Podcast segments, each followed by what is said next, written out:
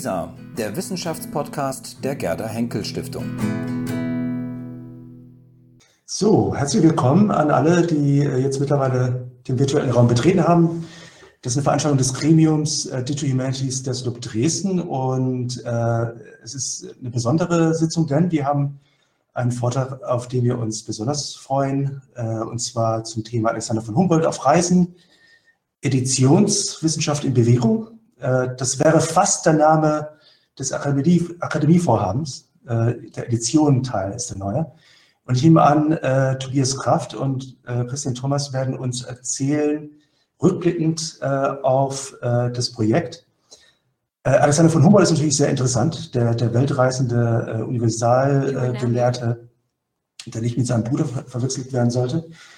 Ähm, aber das Interessante an diesem Projekt ist, dass das Ganze, die Erschließung seiner, seiner Reisetagebücher, einige Briefe und äh, Manuskripte, wenn ich das richtig verstanden habe, äh, von Anfang an voll äh, digital geplant und umgesetzt wurde. Es gibt natürlich auch gedruckte äh, äh, Produkte des Projekts. Aber was uns interessiert, ähm, ist natürlich äh, von der Sicht größtenteils nicht nur die, die Teilnehmer hier äh, kommen aus verschiedenen Hintergründen, aber die Mehrheit wird wohl aus der SLUB oder aus der Bibliothek kommen. Und was interessiert ist, wie äh, A, auf der einen Seite äh, Forscher mit diesen digitalen, digital erschlossenen äh, Quellen umgehen wollen, also was damit möglich ist, aufgrund eurer Erschließung, natürlich, wie man so eine Erschließung äh, plant, äh, strukturiert und umsetzt. Und da sind wir ganz, ganz gespannt, wie ihr das gemacht habt und vor allem, wie ihr das bewertet, äh, rückblickend, was ihr da gemacht habt. Also Christian Thomas und Tobias Kraft, herzlich willkommen an euch. Vielen, vielen Dank schon im Voraus. Ich übergebe zunächst an Christian. Nein, zunächst an Tobias. und äh, nach dem Vortrag wird es natürlich Gelegenheit geben äh, für Fragen. Im Übrigen wird der Vortrag selbst äh, aufgenommen äh, nach, äh, also der Frageteil wird nicht aufgenommen, falls irgendwelche äh, Teilnehmerinnen Vorbehalte hätten, eine Frage zu stellen. So, rüber an dich, Tobias, und vielen Dank. Ich, ich freue mich schon auf euren Vortrag. Vielen Dank, Juan, und vielen Dank auch an die SLUB für die Einladung. Wir freuen uns sehr, dass wir heute ähm, in diesem Rahmen, äh, immerhin in diesem Rahmen äh, auch wenn wir uns nicht persönlich treffen können, unsere Arbeit ein bisschen vorstellen können. Ähm, ich werde den Einstieg machen und ein bisschen etwas über das Vorhaben insgesamt erzählen, ähm, wie Juan auch angedeutet hat, ein bisschen über den Weg, den dieses Vorhaben gegangen ist, aber vor allen Dingen über die Konzeption. Und Christian Thomas, Mitarbeiter im Vorhaben, ähm, wird dann über die vor allen Dingen die gesamte digitale Umsetzung des Projektes und auch verschiedene Strategien, wie wir digitale Ressourcen nutzen, nachnutzen, weiter bearbeiten, veredeln, wenn man so will, und in unsere Edition integrieren, ähm, äh, vorstellen und äh, ein bisschen aufzeigen, aus welchen Komponenten auch unsere Editionsarbeit und unsere digitale Edition sich zusammensetzt und wie Juan angekündigt hat, was man damit machen kann. Nächste Folie bitte. Ja, unsere Arbeit an der Berlin-Brandenburgischen Akademie der Wissenschaften ist organisiert im Rahmen eines sogenannten Akademienvorhabens. Das bedeutet, wir sind ein Langzeit-Forschungs- und Erschließungsprojekt als Teil des deutschen Akademienprogramms. Wir sind auf 18 Jahre angelegt. Wir haben 2015 mit unserer Arbeit begonnen am Standort Berlin, am Gendarmenmarkt. Und wir werden bis insgesamt 2032 uns der Aufgabe widmen, Humboldts handschriftlichen Nachlass wissenschaftlich zu erschließen im Rahmen einer wissenschaftlichen Edition. Und wenn ich sage handschriftlicher Nachlass, dann meine ich nicht jedes Dokument, das Humboldt äh, in die Hand genommen und beschriftet hat, sondern wir haben einen Fokus, der aus dem Titel des Vorhabens auch hervorgeht. Alexander von Humboldt auf Reisen, Wissenschaft aus der Bewegung bedeutet, wir widmen uns vor allen Dingen den Schriften seiner großen Forschungsreisen und der damit verbundenen Forschungsprojekte, die sich angeschlossen haben oder die vorbereitend gewirkt haben auf die zwei großen hemisphärischen Reisen Alexander von Humboldts. Dazu sage ich gleich noch einen Satz. Daraus ergibt sich ein spezieller Zuschnitt unseres Korpus. Wir edieren im Schwerpunkt Reisetagebücher, wir edieren in Auswahl Korrespondenzen und äh, Dokumente aus Humboldts handschriftlichem Nachlass, der vor allen Dingen in der Staatsbibliothek Berlin, der Stabi hier in Berlin und in der Jagiellonska Bibliothek in Krakau liegen. Und unsere Edition ist eine Hybrid-Edition. Wir edieren digital und publizieren digital im Rahmen der Edition Humboldt Digital und wir veröffentlichen im Druck im Rahmen der Edition Humboldt Print. Wir haben also zwei Reihen, wenn Sie so wollen, Edition Humboldt Digital und Edition Humboldt Print im Metzler Verlag. Die Edition Humboldt Digital gibt es seit 2016 online und die Printreihe erscheint erstmalig in diesem Monat, jetzt im Dezember zum Jahresende mit unserem ersten Band. Nächste Folie bitte. Ja, das ist auch äh, ein Punkt, über den wir heute mehrfach noch sprechen werden. Unsere Edition ist eine Hybrid-Edition, wobei sie immer gleichzeitig eine digitale Edition ist. Wir sind ein sogenanntes Born Digital Projekt. Wir haben ein, wenn Sie so das so nennen wollen, einen Single Source Publishing Ansatz. Wir haben eine Ressource, wir haben eine Kern, einen Kerndatensatz, unsere XML-Daten, die wir im Vorhaben produzieren und aus denen heraus wir im Grunde verschiedene Derivate generieren, in denen wir dann publizieren. Das ist also ein, Kernaspekt unserer Arbeit und wie sich das genau gestaltet, werden wir noch ein bisschen ausführlicher zeigen. Nächste Folie bitte. Um das kurz zusammenzufassen, was wir mit Hybrid-Editionen meinen, kann man ein paar Unterschiede verdeutlichen. Wir sind zum einen eine Work-in-Progress-Edition auf der digitalen Strecke. Das heißt, wir veröffentlichen in regelmäßigen jährlichen Lieferungen im Grunde unsere Arbeitsergebnisse äh, im Prozess. Das kann bedeuten, dass einzelne Briefe, ganze Briefwechsel oder auch Tagebücher bereits fertig erschlossen sind. Es heißt häufig aber auch, dass wir den ist-Zustand, einen natürlich in einer gewissen Weise vorbereiteten Ist-Zustand unserer Edition auch präsentieren. Das bedeutet nicht, dass man völlig ähm, unfertige Daten bei uns findet, aber wir glauben daran, dass die Produktivität eines regelmäßigen Outputs, einer regelmäßigen ähm, zur Schaustellung unserer Arbeit sinnvoller ist als das lange Warten äh, und Zurückhalten von Daten und von Forschungsressourcen für die Forschergemeinde, ähm, nur weil sie noch nicht den allerhöchsten editorischen Ansprüchen ähm, genügen, sondern wir gehen davon aus, dass auch in dem Sinne vorläufige Daten schon einen großen Gewinn für die Forschung darstellen. Und das ist für unsere digitale Strecke kennzeichnend. Wir haben deswegen auch mittlerweile sechs Versionen unserer Edition bereits veröffentlicht und versionieren diese Edition. Das bedeutet, man kann dauerhaft auf vorläufige Stufen unserer Editionstexte zurückgreifen. Sie können also, wenn Sie zum Zustand der Version 4 unsere äh, Edition benutzt haben und dort einen Brief zitiert haben, auf Grundlage der Version 4 dauerhaft diese Version 4 äh, ansteuern und sind nicht darauf angewiesen oder müssen nicht befürchten, dass wir das ein halbes Jahr später schon überschrieben haben. Wir begreifen deswegen die digitale Edition auch im Kern als eine Forschungsressource und nicht ausschließlich als der Ort, an dem Sie Ihre Humboldt-Lektüren betreiben werden. Jedenfalls nicht, wenn man darunter versteht, ähm, ausgedehnte äh, Tiefenlektüren der Texte und Textzusammenhänge in, im Sinne der, der, klassischen Vorstellung von dem, was Lesen ist. Wir glauben, dass es weiterhin dafür äh, einen richtigen oder den besten Ort gibt und der ist im Buch und zwischen zwei Buchdeckeln.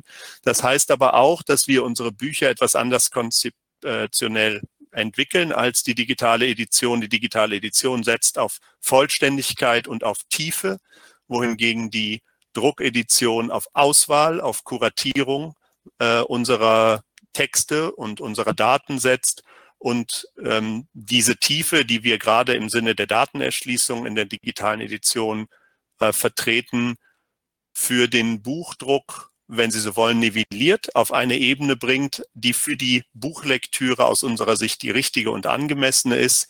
Gleichzeitig versuchen wir aus dem Buch heraus möglichst viele Verbindungen in die digitale Ressource anzubieten. Das ist im Druck vielleicht noch etwas weniger intuitiv als dann in der E-Book-Version, aber der Metzler Verlag ist ja mittlerweile ein Teil der Springer Science Verlagsgruppe und das bedeutet, dass unser Buch im Wesentlichen auch ein elektronisches Leben äh, führen wird, nämlich als E-Book in allen möglichen digitalen Sammlungen. Und aus diesem E-Book heraus gibt es quasi bei jedem Dokument, selbst bei jedem äh, bei jeder bibliografischen Ressource aus unserer Bibliografie eine direkte Verlinkung in unsere digitale Ressource. Also auch in dem Sinne ist unsere Hybrid-Edition, wenn Sie das so wollen, eine, eine, eine Verbindung dieser beiden ähm, Derivate, dieser beiden Publikationsformen. Nächste Folie bitte. Ja, wir, ich mache das jetzt kurz. Ähm, Vielleicht nur ganz kurz dieses Bild als Eindruck aus äh, Humboldts eigener Ikonografie und auch als, aus Humboldts sehr erfolgreicher eigener Wissenschaftskommunikation. Das ist das letzte Porträt in Humboldts Leben und zu Humboldts Lebzeiten 1859, das Jahr seines Todes, malt Julius Schrader den alten, greisen und weltberühmten Alexander von Humboldt in einer idealtypischen amerikanischen Landschaft. Er sitzt vor seinem Schicksalsberg, wenn Sie so wollen, dem Chimborazo, und er hält in seiner Hand ein Tagebuch, in das er weiterhin ganz offensichtlich nicht nur reinschaut, um zu lesen, sondern auch schreibt. Dass Humboldt, der immer sehr viel Einfluss nahm auf seine eigene Bildsprache, auf seine Ikonografie, dieses Bild an den Schlusspunkt seines Lebens setzt, ist für uns ähm, nicht keine geringe Motivation in den Tagebüchern ein Schlüssel eine Schlüsselquelle für die Erschließung von Humboldts Werk, Werkgenese und überhaupt Humboldts wissenschaftlicher Konzeption zu sehen. Und wir erkennen auch, äh, dass es sich hierbei um eines der amerikanischen Reisetagebücher handelt. Nächste Folie. Nächste Folie bitte. Genau. Äh, Humboldt verweist immer wieder in seinem Werk auf die Bedeutung dieser Tagebücher, was uns auch zeigt, wie hier am Beispiel des Kosmos, dass Humboldt schon zu Lebzeiten seine Tagebücher auch als Quellen einsetzte, als, als äh, Objekte einsetzte, aus denen er selber einen Teil seines Wissens bezieht und in denen er einen Teil, einen guten Teil seines Wissens organisiert und aus denen er bis zum Ende seines Lebens, bis in die Redaktion des Kosmos hinein schöpft. Auch wenn die Reisen, auf die diese Tagebücher zurückgehen, ja zu dem Zeitpunkt über 50 Jahre, beziehungsweise im Fall der russischen Reise über 30 Jahre bereits vorbei waren. Nächste Folie. Dieses Bild nur als kleiner Eindruck der Objekte. Sie haben es hier mit den amerikanischen Reisetagebüchern zu tun. Von denen gibt es insgesamt neun. Von den russisch-sibirischen Reisetagebüchern der Reise von 1829 äh, drei Bände. Nächste Folie. Dies nur als kleine Erinnerung für alle, die sich nicht so viel mit Humboldt beschäftigen wie wir. Die erste Reise, die amerikanische Reise, galt äh, den amerikanischen Tropen der Karibik Südamerika, wie Sie sehen, dem heutigen Venezuela, Ecuador, äh, Peru, Kolumbien und dem sogenannten Vizekönigreich Neuspanien, dem heutigen Mexiko und schließlich einer Schlussetappe äh, in den Vereinigten Staaten von Amerika, eine fünfjährige Forschungsreise, die Humboldts Weltruhm begründen sollte und die äh, der Ausgangspunkt eines Reisewerkes ist, das sich dann in über 30-jähriger Publikationstätigkeit in den nächsten Jahrzehnten entfalten sollte. Nächste Folie. Demgegenüber steht die zweite große hemisphärische Reise, die russisch-sibirische Reise. Sie sehen hier übrigens eine Karte, in der wir ähm, gerade in unserem eigenen Datenlabor, wenn Sie so wollen, hier an der Akademie versuchen, ein Mapping mit den Ortsnamen, mit dem Ortstagging in unseren Daten zu der russisch-sibirischen Reise vorzunehmen. Das ist noch nicht abgeschlossen. Wir versuchen hier mindestens drei verschiedene Datensätze zusammenzubringen. Zum einen das äh, Humboldtsche Tagebuch der Reise, die sogenannten Fragmente der sibirischen Reise, des sibirischen Reisejournals, ähm, dann Ehrenbergs Tagebuch zur Reise. Äh, Ehrenberg hat äh, Humboldt zusammen mit Gustav Rose auf dieser Reise als äh, Fachwissenschaftler und Kollege begleitet. Und dann die Daten aus unserer Chronologie. Wir haben einen wenn Sie so wollen, sehr alten Forschungsdatensatz, die sogenannte Alexander von Humboldt-Chronologie, die es in Buchform bereits seit den 1960er Jahren gibt, die in den Nullerjahren als erstmal als HTML-Ressource vorlag und die wir dann im Zuge unserer Editionsarbeit in unsere digitale Edition als Datensatz integriert haben. Das bedeutet natürlich aus starren HTML-Daten einen XML-Datensatz zu machen, den man, aus dem man im Prinzip dann schöpft wie aus einer Datenbank. Wir haben dadurch einen strukturierten Datensatz, der Zeit- und Ortsdaten so miteinander verbinden kann, dass wir eben zu vernünftigen Mappings kommen können. Und das versuchen wir gerade ein bisschen zu entwickeln und hoffen, dass wir da vielleicht auch im nächsten Jahr schon etwas äh, Brauchbares ähm, zeigen können. Nächste Folie bitte. Das nur als kurzer Eindruck in das Korpus der russisch-sibirischen Reise. Wir haben Humboldts erstes Tagebuch. Ich habe das erwähnt. Das liegt seit Oktober in einer ersten vorläufigen Fassung auch im Rahmen unserer digitalen Edition vor. Wir haben bereits 2018 das Ehrenberg-Tagebuch ähm, vollständig veröffentlicht und nee, 2019 ist, glaube ich, korrekt. Und wir haben ähm, den Ehrenberg-Briefwechsel auch im Rahmen unserer Edition veröffentlicht. Auch hier handelt es sich um die Kuratierung bereits vorhandener Daten. Es gab 2008 an der Akademie eine digitale Erstedition zu einem sehr frühen Zeitpunkt, also eine digitale Briefedition von Humboldt, vom Humboldt-Ehrenberg-Briefwechsel. Und alle, die mit diesen Daten, Daten dieser Art zu tun haben, wissen, wenn man Daten, auch XML-Daten anfasst, die zehn Jahre alt sind, dann muss man einiges tun, um die auf den Stand der Methode und der Erschließungstiefe zu bringen, die man heute vielleicht als normal annimmt.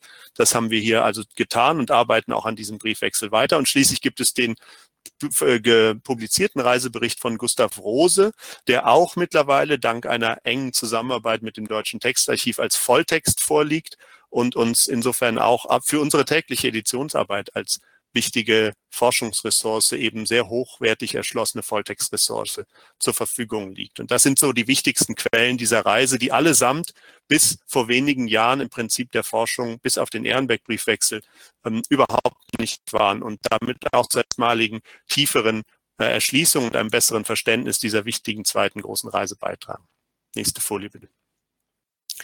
Ja, jetzt zu dem wichtigen Aspekt unserer Tagebucherschließung. Du kannst gerne einfach ein bisschen weiter, während ich rede, da durchklicken. Wir haben einen dritten Bereich der Reisen, das nennen wir die europäischen Reisen. Dabei handelt es sich um äh, Reiseabschnitte und Reiseteile, die unmittelbar vor der amerikanischen Forschungsreise oder im direkten Anschluss an die amerikanische Forschungsreise stattgefunden haben, die eigene kleine Reisen und Reiseetappen äh, beschreiben und die auch in dem Tagebuchkonvolut entweder separat oder tatsächlich eingebunden in die amerikanischen Tagebücher vorliegen und die wir als eigenständige ähm, äh, Werkeinheiten, wenn Sie so wollen, betrachten und auch selbstständig edieren. Hier liegen bereits drei Texte vor. Das ist die Englandreise, seine Humboldts früheste Forschungsreise, die im Rahmen eines Tagebuchs dokumentiert ist. Dann der Reiseabschnitt Paris-Toulon und die Reise Spanien 1799, Sie sehen 1798 Paris-Toulon und 1799 Spanien sind unmittelbar auf die Amerikareise hin laufende, wenn Sie das im Wortsinn verstehen wollen, äh, Reiseetappen, bevor Humboldt und Bonpland dann 1799 vom spanischen Hafen A Coruña aus ihre eigentliche Überseereise beginnen. Nächste Folie bitte. Und schließlich der dritte Themenschwerpunkt, die sogenannten, äh, die Themenschwerpunkte, Entschuldigung, unser dritter Erschließungsbereich, die sogenannten Themenschwerpunkte. Hier haben wir fünf Themengebiete identifiziert, die wir als Ausgangspunkt nehmen, um überhaupt eine Ordnung äh, im Sinne der Erschließung, eine Ordnung in die Auswahl des Nachlasses zu bringen, ähm, der sehr, sehr groß und umfangreich ist und den wir nicht im Sinne einer Volltexterschließung ohne jede Form der Ordnung sozusagen vornehmen. Wir sind kein äh, Archiv, sondern wir sind ein Editions- und Forschungsprojekt und wollen äh, eine, einen kuratierten Zugriff auf diesen äh, Nachlass anbieten der Forschung, auch als ersten Einstieg. Das hat natürlich auch eine pragmatische Komponente. Anders wäre das überhaupt nicht zu stemmen.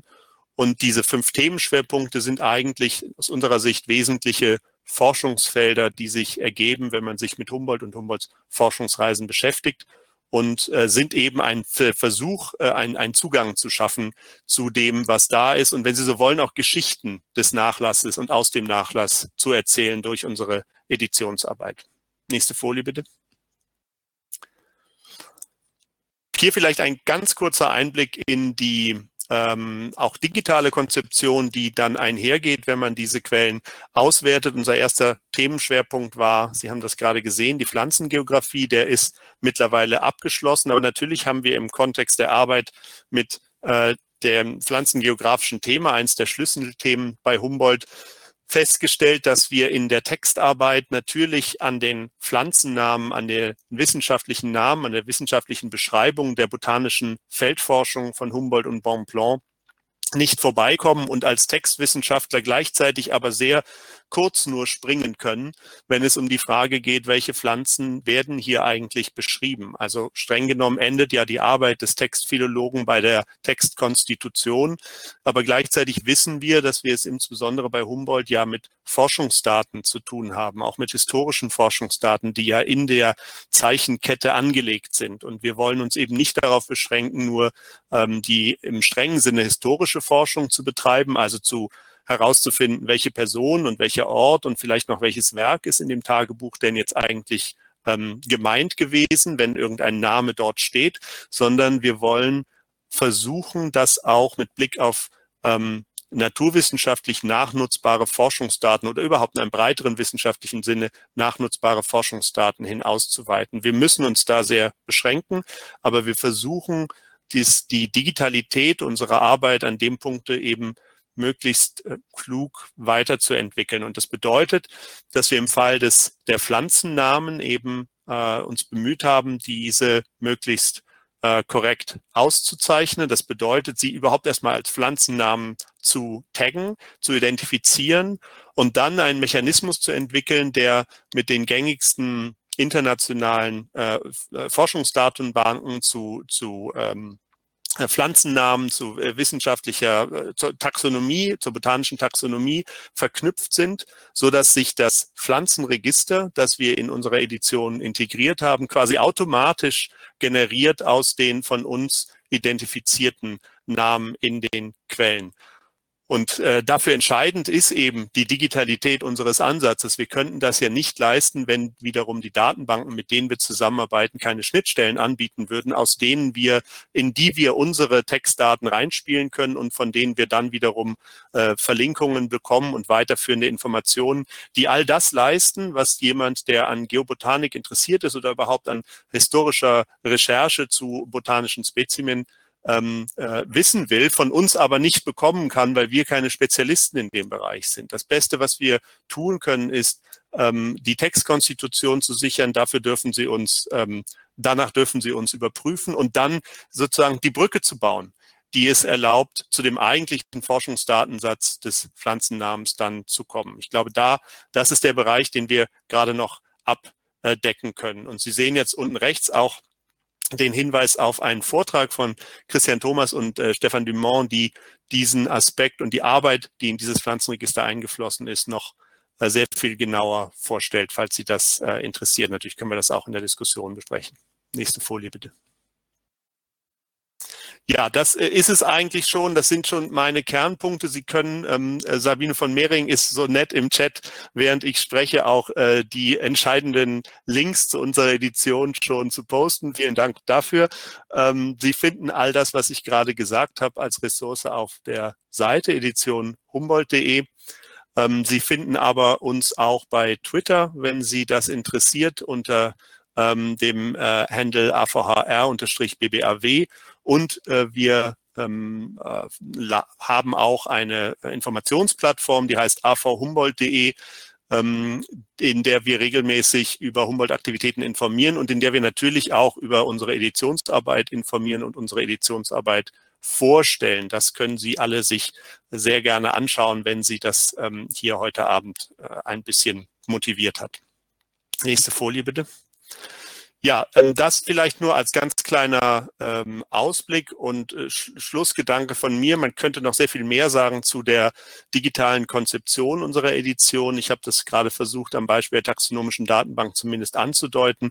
Der Ansatz, den wir verfolgen, ist, ähm, nicht sich zu stark zu konzentrieren, zum Beispiel auf Fragen, wie man eine perfekte äh, diplomatische Rekonstruktion des Schriftbildes im digitalen Medium, also in dem Fall meistens in einem Browser, realisiert und darin die eigentliche Digitalität unserer Arbeit zu sehen, sondern wir versuchen eher ähm, das datenorientierte Handeln und ein datenorientiertes Editionsmodell weiterzuentwickeln, das darin das genuin Digitale erkennt und darin auch seine Rolle sieht, nämlich zu überlegen, wie können wir die Daten, die wir generieren und mit denen wir zu tun haben, möglichst sinnvoll mit bestehenden Normdatei äh, Datenbanken, aber auch anderen digitalen Services eigentlich so verknüpfen, dass ein Mehrwert für die Forschung entsteht und dass unsere digitale Edition auch als zunehmend wachsende Forschungsressource tatsächlich sinnvoll genutzt werden kann von einem auch möglichst breiten Kreis der Interessenten. Wenn Sie wiederum zu dieser Grafik noch ein bisschen was sehen wollen,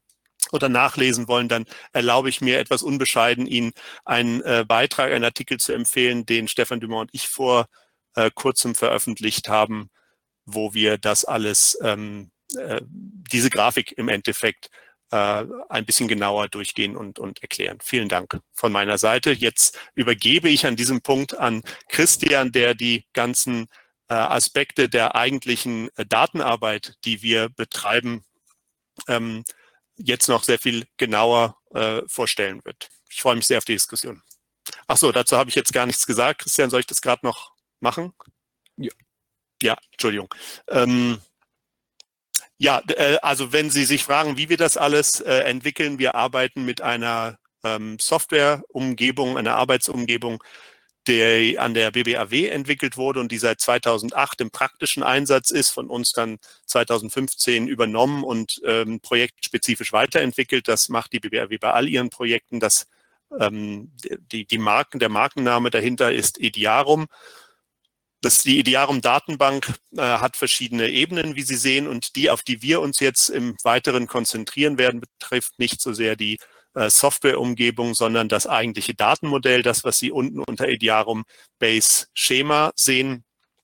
Das ist ein Basisdatenmodell, das auf dem ähm, äh, TI-XML-Datenschema der, äh, des deutschen Textarchivs aufbaut, also dem DTA-Basisformat und gleichzeitig natürlich spezifisch und projektspezifisch erweitert wird. Und über dieses äh, Datenmodell und die Besonderheiten dieses Datenmodells ähm, spricht jetzt Christian Thomas. Die Folie darfst du übernehmen. Okay, vielen Dank. Dankeschön. Ich danke auch sehr für die Einladung und werde jetzt den zweiten Teil bestreiten. Ich bemühe mich, ähm, auch das auf maximal 30 Minuten zu äh, beschränken.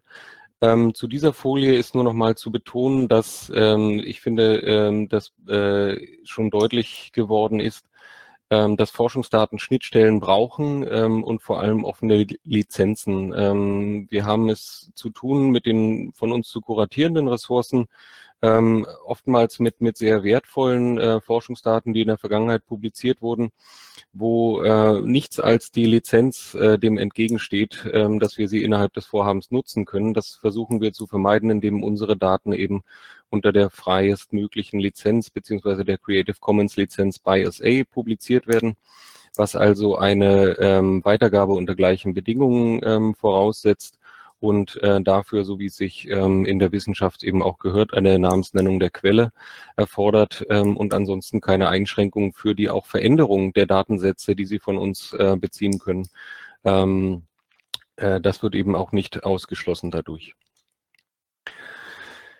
Ich will äh, zu den Manuskripten ähm, einiges sagen und ähm, habe jetzt äh, keine grundlegende Einführung in die Funktionsweise von TI XML für, für nötig gehalten. Einerseits ähm, äh, wird es vielen bekannt sein, andererseits glaube ich, dass man die Punkte, die wir hier machen wollen, auch äh, verstehen kann, wenn man sich die Strukturen ähm, jenseits äh, von deren Codierung in TI XML ähm, vor Augen führt. Und ähm, dafür beginnen wir mit dieser Folie, wo wir also eine ähm, ganz typische Seite aus dem ähm, Tagebuch äh, Humboldt sehen, aus dem amerikanischen Tagebuch in diesem Fall. Also ja, typisch kann man schon sagen und die ist noch ähm, wohl geordnet. Da gibt's auch ganz andere Kandidaten, aber ähm, wir fangen eben mit dieser an und sehen also hier ähm, ähm, allen vertraute Strukturen, ähm, die man eben dort identifizieren kann und die man voneinander unterscheiden kann. Und diese Unterscheidbarkeit wird äh, in den Dokumenten äh, unserer Edition eben in der Markup-Sprache XML gemäß den Richtlinien der Text Encoding Initiative, also TEI, also TI XML kodiert. Ähm, das sieht dann eben ähm, etwa so aus, dass ähm, die ganzen bunten Elemente gehören also zur XML-Syntax. Die schwarzen Elemente sind der von der Quelle abgenommene Text. Wir sehen also diese Folionummer äh, wird eben als solche auch typisiert und kodiert. Ähm, die Transkription wird ähm, je nach Struktur. Wir hatten gesehen, das ist eine Randanmerkung. Dafür gibt es also das TI-Element Node. Es wird noch notiert, an welchem Ort diese äh, Node steht, nämlich Place Left, also in der linken Marginalspalte. Es wird notiert, wer diese Notiz verfasst hat. Äh, das ist in dem Fall der Autor des Dokuments, was also mit dem Attribut Hand ähm, verbunden wird und so weiter. Ich denke, wie gesagt, das ist alles ganz klar. Und äh, es ist ja auch ähm, ähm, relativ simpel strukturiert, die Seite, wie gesagt, also Handschriften typisch und etwas komplexer werden eben ähm, solche Vorgänge, wie wir hier sehen, ein Substitutionsvorgang. Auch diese ähm, äh, Vorgänge sind äh, innerhalb des TI XML ohne Probleme ähm, abzubilden und auszudrücken. Und das Schönste ist, dass ähm, solche einfachen Strukturen und ähm, Vorgänge ähm, fast äh, durchgehend vom äh, Basisformat des Deutschen Textarchivs abgedeckt sind. Das ähm, DTA-Basisformat ist ein Subset der sehr viel umfassenderen ähm, TI-Guidelines. Ähm, dort wurden also ähm, beispielsweise an Stellen, wo die TI-Guidelines drei oder mehr Lösungswege für eine bestimmte Codierung ähm, empfehlen, ähm, oder zur Verfügung stellen, wurde fürs Deutsche Textarchiv Basisformat genau ein Weg ähm, ausgewählt, um die ähm, Homogenität ähm, der Datenannotation zu gewährleisten, indem man eben das Ganze möglichst restriktiv gestaltet und trotzdem so expressiv wie eben für die Quellen nötig, so dass sie also für alle Strukturelemente, die wir hier gesehen haben, im DTA-Basisformat bereits die entsprechenden Tags und Attribut ähm, Attribut-Wert-Kombinationen finden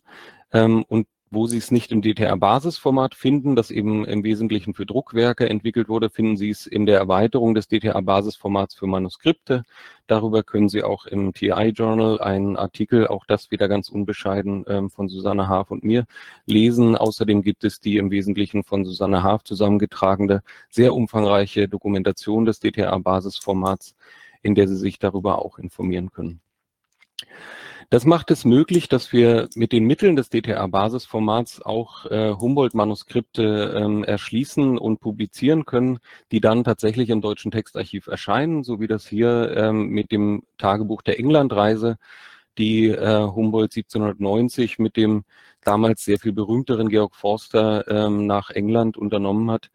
Die ist also zuerst im Deutschen Textarchiv erschienen, ähm, auf der Grundlage einer früheren von 2012 äh, stammenden ähm, Edition in der Zeitschrift Hin. Alexander von Humboldt vom ne im Netz ist diese Edition erschienen und diese wurde kuratiert ähm, zu einem ähm, TI-XML-Dokument, das dann zunächst im Deutschen Textarchiv publiziert wurde und zwar in der DTAQ genannten Qualitätssicherungsumgebung des, ähm, des DTA.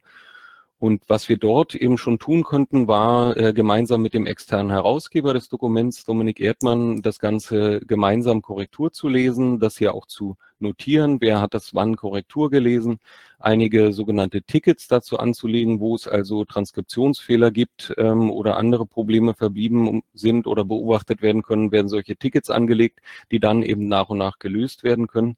Und wir sehen also hier, dass dieses Tagebuch, ähm, das man hier links im Faksimile sieht, hier in einer HTML-Repräsentation ähm, schon mal gelesen werden kann und eben zuerst im DTA publiziert wurde und im Zuge dessen auch immer weiter angereichert wurde. Beispielsweise wurde hier der Personenname ähm, Alfreds des Großen noch mit einer Referenz, ähm, einem Link auf die Normdatei ähm, der, Geme der Deutschen Nationalbibliothek, also der gemeinsamen Normdatei, die an der Deutschen Nationalbibliothek verwaltet wird, versehen. Und diese tiefere Annotation des Dokuments ähm, konnte eben innerhalb von DTAQ auch schon mit verteilten Rollen geschehen, da es hier eben einen integrierten XML-Editor gibt, zu dem auch der externe Herausgeber Dominik Erdmann dann Zugang bekommen hat.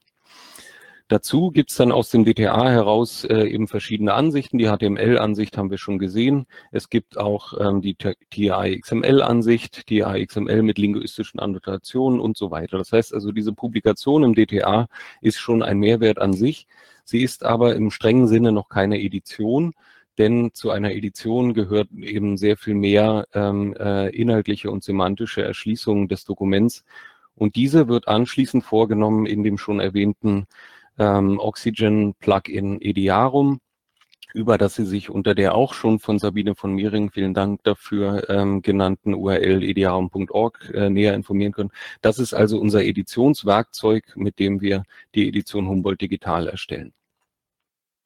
Darin werden ähm, die wesentlichen Strukturelemente, die wir schon gesehen haben, also hier beispielsweise eine Überschrift oder eben ein Pflanzenname, so wie Tobias Kraft es schon ähm, sagte, eben noch zusätzlich ausgezeichnet und dann ähm, mit dem Register der Edition ähm, verlinkt über ähm, eine ein eindeutige ID, die innerhalb der Edition vergeben wird.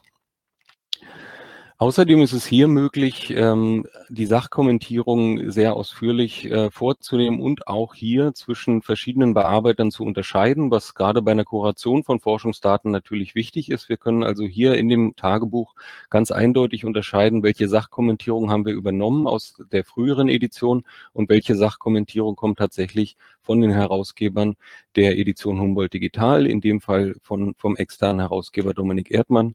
Wir haben die Pflanzen ausgezeichnet und mit dem Register verlinkt und so weiter. Und so wurde eben aus dem Dokument ähm, aus dem Deutschen Textarchiv das äh, in der EHD edierte und sehr viel tiefer erschlossene Dokument ähm, des England-Tagebuchs.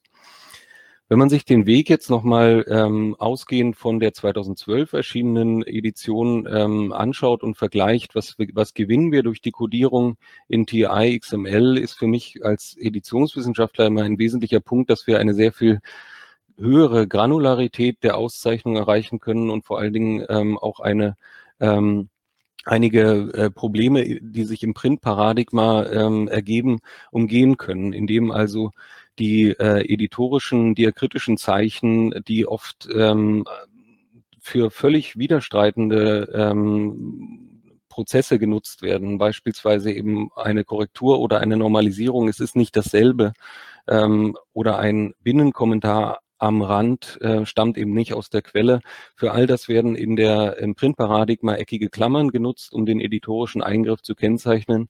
Und wir können das im XML ganz genau ähm, differenzieren, um welche Art äh, Vorgang es sich handelt, wer für diesen Vorgang verantwortlich ist und brauchen ähm, Binnenkommentare, also und vermischen nicht Binnenkommentare mit äh, dem Text der Primärquelle. Das ist, denke ich, ein ganz wesentlicher Vorzug der Auszeichnung TIA XML. Auch über diese ähm, Geschichte und über die Kuration ähm, dieses Forschungsdatensatzes äh, über das Deutsche Textarchiv in die Edition Humboldt Digital können Sie sich in einem Vortrag ähm, noch genauer informieren, den ich hier verlinkt habe, ähm, den Sie auch auf meiner Mitarbeiterseite finden. Zurück also zur ähm, Edition Humboldt Digital, die wie gesagt ausgehend vom DTA-Basisformat, auf dem das ähm, Schema für die ähm, Edition Humboldt Digital letzten Endes beruht, indem das wiederum das Idearum Basisschema auf DTA Basisformat beruht und dieses ähm, erweitert wurde und noch stärker erweitert wurde für die Edition Humboldt Digital. Und zwar geschehen diese Erweiterungen ähm, in jedem Fall auch phänomenbasiert ähm, und ähm, dokumentgetrieben sozusagen. Wir überlegen also nicht am Reißbrett, was wäre denn noch toll zu haben und auszeichnen zu können, sondern wir sehen in den Dokumenten einen Codierungsbedarf, der noch nicht abgedeckt ist und ähm, versuchen da eine möglichst ähm, schlanke, pragmatische, expressive, maschinen- und menschenlesbare Lösung für die Auszeichnung dieser Phänomene zu finden. Ich will eine dieser Erweiterungen hier vorstellen. Wir haben schon gesehen ganz am Anfang, natürlich gibt es in den Manuskripten Passagen, die gestrichen wurden. So sieht das hier auch aus ähm, und diese können wir schon ganz äh, selbstverständlich im DTA-Basisformat für Manuskripte ausdruck, äh, ausdrücken. Mit dieser Streichung in diesem Manuskript, wenn wir uns das genauer anschauen, hat es allerdings eine andere Bewandtnis. Äh, die Funktion des Gestrichenseins ist hier ähm, äh, nicht, äh, das ist das ist nicht, ähm, das gilt nicht sozusagen, ähm, die Funktion des Gestrichenseins ist hier, das ist erledigt. Humboldt äh, kennzeichnet viele ähm, äh, Passagen in seinen Manuskripten mit solchen Durchstreichungen als erledigt ähm, und meint damit in der Regel benutzt in einer Publikation oder ähm, eben es ist es ist damit nicht entwertet, ähm, sondern eben als erledigt markiert und das wollen wir eben in der Codierung auch ausdrücken können. Dadurch, äh, dafür wurde das ähm, DTA-Basisformat eben erweitert um eine ein Element, äh, das es äh, schon gibt im DTA-Basisformat, das äh, Metamark heißt, also ein Zeichen, das äh, sozusagen über dem Text stehend auf einer Metaebene äh, eine Information über diesen Text enthält und diese wurde, ähm, dieses Metamark-Element wurde erweitert um ein Attribut äh, Function Used, also in der Bedeutung, dieses ist benutzt, verwendet, erledigt, wie Sie es übersetzen wollen. Und ähm, so können wir das jetzt eben auch codieren. Das ist hier ein ähm, Screenshot aus dem Idearum Autor-Modus. Sie sehen also dort anhand dieses grünen Häkchens mit den zwei ähm, nach rechts äh, zeigenden Strichen wird ähm, auch für den Bearbeiter sichtbar. Hier beginnt meine Erledigt-Markierung und hier endet sie wiederum mit dem grünen Häkchen und den beiden nach links, nach innen zeigenden Markierungen. Und alles, was dazwischen steht, ist also als gestrichen, ähm, als erledigt markiert, äh, kodiert. Ein ähm, eine gute Entscheidung äh, bei diesem, bei dieser Formatänderung, äh, Formaterweiterung war, dass man äh, diese Erledigt-Markierung als ein leeres Element angelegt hat. Das heißt, ähm, es ist kein Container, der einen bestimmten Textteil umfasst, sondern man kann an einer beliebigen Stelle innerhalb des Textes äh, sagen, hier fängt es an und an einer genauso beliebigen Stelle des Textes sagen, hier hört es auf, indem man dort äh, sozusagen einen Anker setzt. Ähm, das Element heißt auch Anchor und über die XML-ID dieses Elements die beiden miteinander verbindet, wodurch dann in der Verarbeitung eben klar wird, von wann bis wo ähm, geht diese Erledigt-Markierung. Warum das sinnvoll und wichtig ist, es nicht als Container anzulegen, wird gleich noch klarer. Sie können über diese ähm, Auszeichnungsoptionen und alle anderen sich auch in den äh, Richtlinien zur Edition ähm, informieren die auch wie die Edition selbst fortlaufend äh, wachsen, sich verändern. Inzwischen äh, arbeiten wir an der Version 1.1. Wir sehen auch in der täglichen Arbeit für uns selbst ist dieses, ähm, äh, sind diese Richtlinien ein ganz wichtiges Arbeitsinstrument, aber natürlich auch für Sie als Nutzerinnen und äh, Nutzer, so hoffen wir jedenfalls, ein äh, wichtiges Instrument dafür, sich die Codierung ähm, zu erschließen und zu wissen, wie gehen wir mit welchen Phänomenen um. Also einfach eine Dokumentation unserer ähm, Forschungspraxis und unserer Editionspraxis. Ähm, Ein weiteres Element, ähm, um das wir das Basisformat äh, erweitern mussten, will ich, äh, will ich hier anhand eines Briefes zeigen. Humboldt schreibt an Franz Julius Mayen und ähm, wie bei Briefen üblich endet das Ganze eben, äh, also hier in dem Fall endet es in einer Frage. Also Mayen soll mal schauen, ob nicht das Meer an der Küste von Chile ähm, sehr kalt äh, ist und ähm, er verbleibt mit freundschaftlichster Hochachtung und so weiter. Wir kennen das alles aus Briefen. Und wenn wir uns jetzt wiederum ähm, die Struktur dieses Dokuments anschauen, haben wir also ganz am Anfang ähm, des äh, Details, was ich hier zeige, einen Ausschnitt, ähm, der ein Absatz ist, ein Paragraph mit dem Element P gekennzeichnet.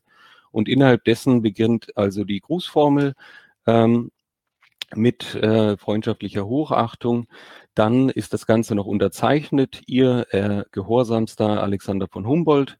Ähm, es gibt eine Datumszeile ähm, mit dem Element Dateline ausgezeichnet. Er schreibt noch dazu in großer Eile. Ne? Die Schrift sieht aber eigentlich immer so schlimm aus, also das liegt nicht daran. Und es gibt noch eine, ähm, eine Nachschrift. Ähm, äh, lassen Sie Ihre äh, Thermometer ähm, von Ehrmann vergleichen, sagt er eben noch als, äh, als so einen Tipp äh, in einem PS. Und auch diese ähm, Strukturen sind also ganz wunderbar so zu codieren. Ein Problem ergibt sich allerdings dadurch, dass die hier ähm, grün gekennzeichneten Elemente alle zusammengehören zu einem Superelement, das Closer heißt. Ähm, das heißt, diese ähm, der Gruß, ähm, die Unterzeichnung und die Datumszeile werden in sich zusammengefasst in einem Block, äh, der Closer heißt. Und wir sehen hier, dass diese beiden Blöcke sich überschneiden. Und dieses Problem ähm, äh, oder das Problem besteht darin, dass es innerhalb von XML nicht zulässig ist, dass sich Blöcke äh, überschneiden. Das ist das ähm, aus meiner Sicht sehr hochgejatzte und in der letzten Zeit sehr ähm, oft besprochene Problem XML Overlap äh, ist etwas, was man unbedingt vermeiden muss. Deshalb solle man doch XML verlassen. Wir versuchen stattdessen innerhalb von XML, das ähm, eben sehr, sehr viele Vorzüge für die Verarbeitung und Bearbeitung von Dokumenten hat, ähm, innerhalb von XML eine Lösung dafür zu finden. Die ist in dem Fall sehr einfach. Ähm, wir schließen den Absatz, ähm, bevor der Closer beginnt, so dass sich die beiden Strukturen eben nicht mehr überlappen geben dem Closer aber die Information mit, er ist innerhalb der Zeile notiert. Das heißt, wir haben die Information, die wir hier bewahren wollten, dass also der ähm, Closer ähm, innerhalb des Absatzes beginnt, äh, aufgehoben, haben aber den, ähm, die Überlappung der beiden Container-Elemente eben verhindert. Und da, Sie erinnern sich vielleicht an den, ähm, an die gestrichen Markierung, da ist eben auch klar, ähm, diese Überlappung geschieht nicht, wenn man eben nicht mit Containern arbeitet. Auch das wäre eine mögliche Lösung für dieses Problem. In dem Fall haben wir das aber so gelöst und eben auch in den Editionsrichtlinien dokumentiert. Noch ein ähm, weiteres Problem in der Richtung kann sich ergeben, wenn man Dokumentstrukturen auf der, ähm, äh, ich sage in Anführungszeichen, weil es Handschriften sind, auf der typografischen Ebene ähm, äh, anreichern möchte, um ähm, äh, logische Strukturen. Ähm, das möchte ich hier am Beispiel des französischen Tagebuchs ähm, demonstrieren. Wir sehen hier den Anfang einer Passage, Oben drüber schreibt Humboldt noch, es soll nicht gedruckt werden. Ähm, Sie können das alles nachlesen ähm, äh, in der Edition Humboldt Digital und ähm, können sich dann vielleicht denken, warum das nicht gedruckt werden sollte. Denn Humboldt zieht hier ganz schön äh, vom Leder über bestimmte Personen. Ähm, und das ist äh, das Ende dieser Passage. Und dazwischen geht ein Absatz ähm, äh, ohne Unterbrechung durch. Humboldt äh, setzt natürlich den Stift ab zwischendurch, er macht aber keine erkennbaren ähm, Absatzgrenzen. Das ist sehr ähm, ungewöhnlich, ähm, aber in diesem Dokument ganz eindeutig so zu beobachten, dass es eben einen Abschnitt gibt, äh, der nur aus einem Absatz besteht. Dieser Absatz verteilt sich über 20 Manuskriptseiten. Und innerhalb dieses Absatzes finden wir 32 Tagesdaten, wo Humboldt also sagt, am 21. haben wir dies gemacht und am 22. jenes und am 30. waren wir übrigens in der Oper und solche Dinge. Und diese 32 Tagesdaten wollen wir gern auszeichnen als ähm, äh, einzelne Tagebucheinträge. Dafür gibt es auch das Vokabular. Das ist alles nicht das Problem. Es gibt also, ähm, wir haben das diff-Element schon kennengelernt als das Element, das bestimmte Abschnitte kennzeichnet. Dieser Abschnitt äh, diff wäre also zu typisieren als ein Diary Entry, ein Tagebucheintrag. Das Problem ist aber, dass ähm, der Abschnitt ähm, mehrere Absätze enthalten kann, ein Absatz aber in sich keinen Abschnitt enthalten kann. Das ist also, widerspricht schon der Logik ähm, dieser ähm, Konzepte, Abschnitt versus Absatz, dass eben äh, letzteres, ersteres enthalten kann. Es kann nur andersherum sein. Das heißt, ähm, das geht erstmal nicht oder jedenfalls nicht so leicht. Und das Problem ist also hier nochmal illustriert. Wir sehen also hier einen kleinen Ausschnitt dieses 20 Seiten langen Absatzes. Sie sehen eben auch, das geht hier wirklich ohne ähm, Absatz durch.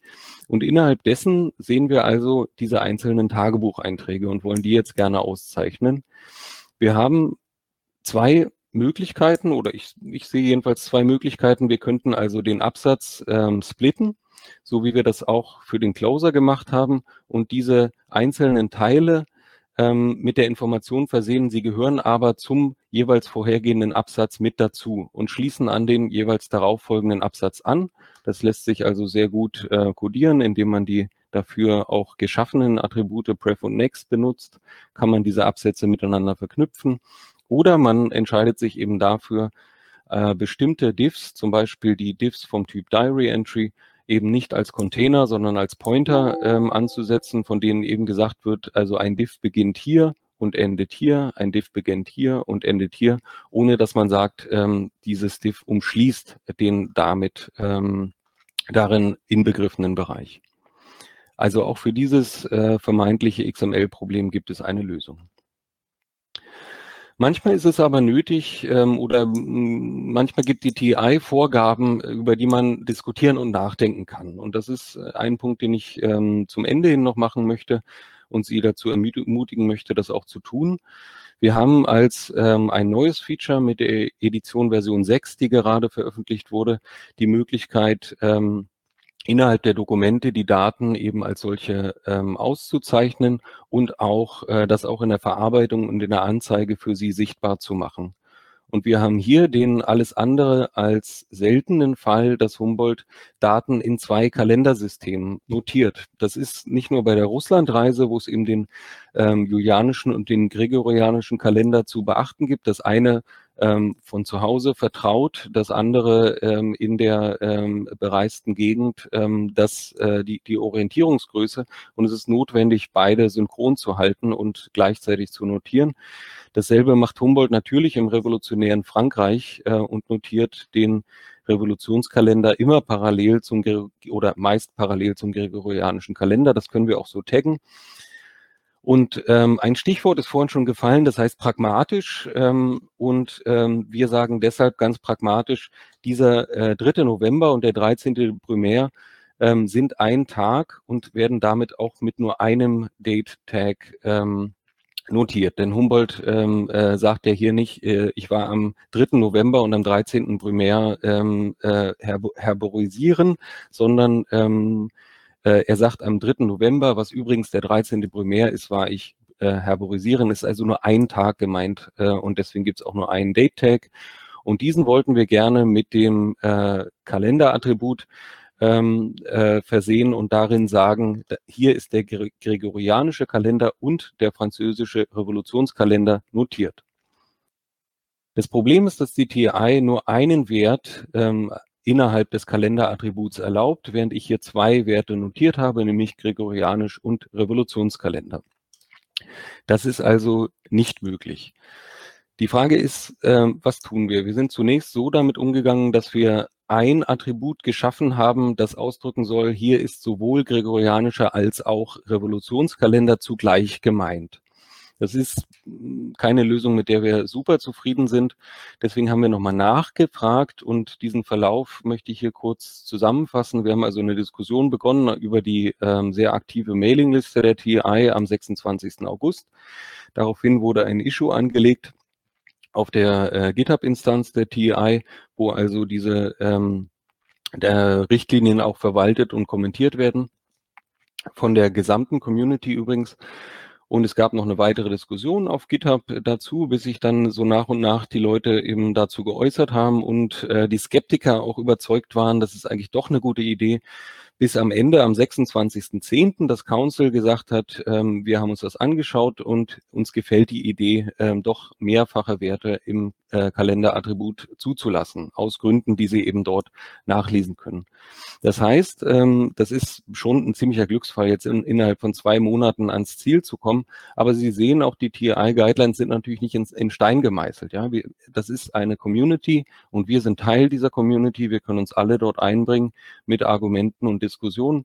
Und ähm, am Ende kann es sogar zu einem Status Go führen. Das heißt, äh, mit, der nächsten, mit dem nächsten Release der TI Guidelines wird das, was wir ursprünglich codieren wollten, auch äh, innerhalb der TI möglich sein. Ist also auch erledigt. Die Frage ist, ähm, wir haben also gesehen, man kann sehr viel annotieren, man kann auch äh, sehr komplexe ähm, äh, Strukturen annotieren, man kann alle möglichen ähm, Elemente äh, und Attribute dazu nehmen.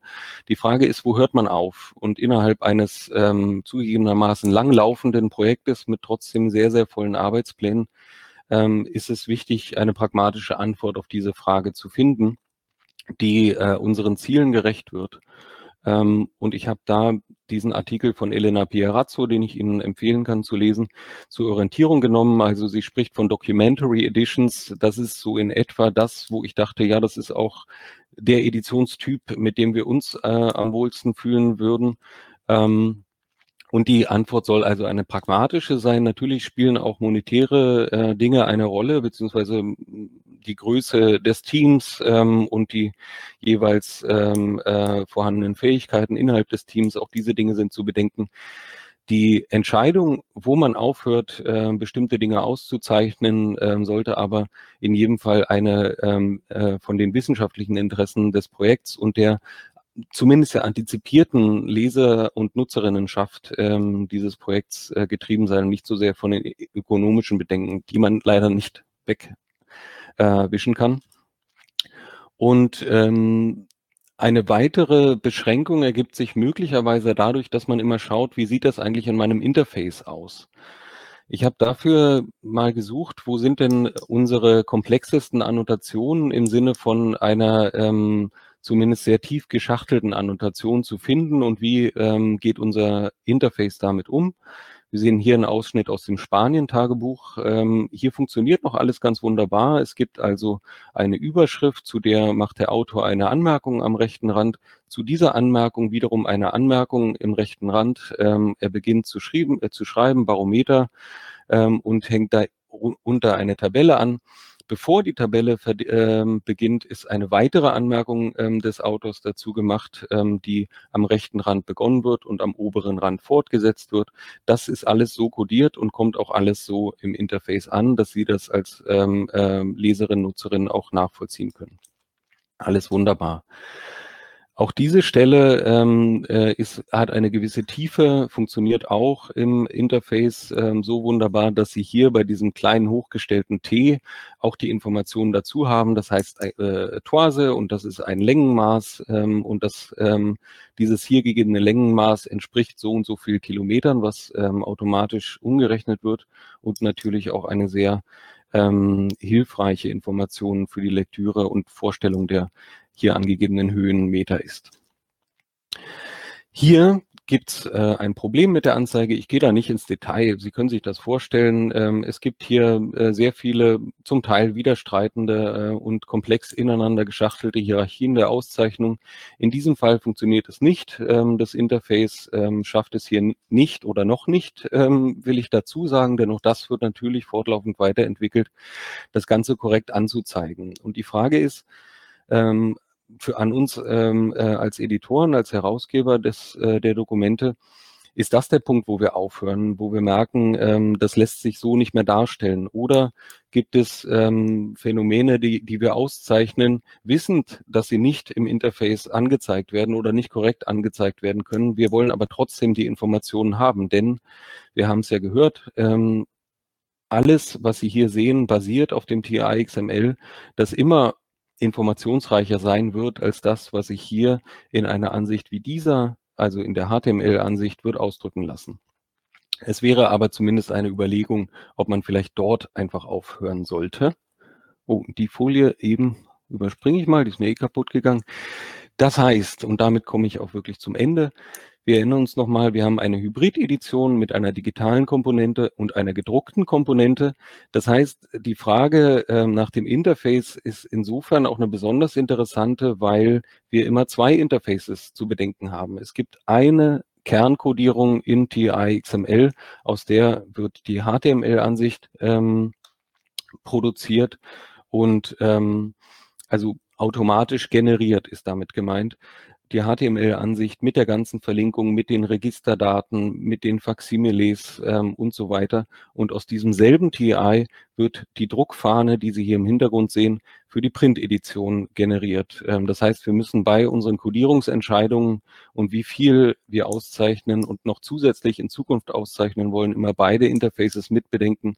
Und wir müssen dazu natürlich mitbedenken, dass wir ähm, über die Laufzeit einen immer weiter wachsenden ähm, äh, Stapel an Dokumenten produzieren, die bei jeder Änderung ähm, der Codierungsrichtlinien ähm, eben nachträglich auch noch geändert werden müssen. Also auch diese Überlegungen sind nicht schwierig, äh, sind schwierig und ähm, es ist auch nicht, nicht immer leicht, ähm, da eine äh, wirklich alle zufriedenstellende Lösung zu finden. Aber durch die Diskussion im Team und auch mit unseren Projektleitern kommen wir da bisher ganz gut voran. Das war es auch schon. Ähm, Sie können sich, wie gesagt, diese Dinge alle anschauen in den Vorträgen, die genannt wurden, in den Artikeln. Zuerst aber auf äh, editionhumboldt.de. Sie können sich dort auch die TI-Dokumente herunterladen und dort auch mal reinschauen, ähm, wie die Version 6 ähm, oder auch frühere Versionen in diesem Format aussehen. Vielen Dank erstmal für Ihre Aufmerksamkeit und jetzt sind wir sehr gespannt auf Ihre Fragen.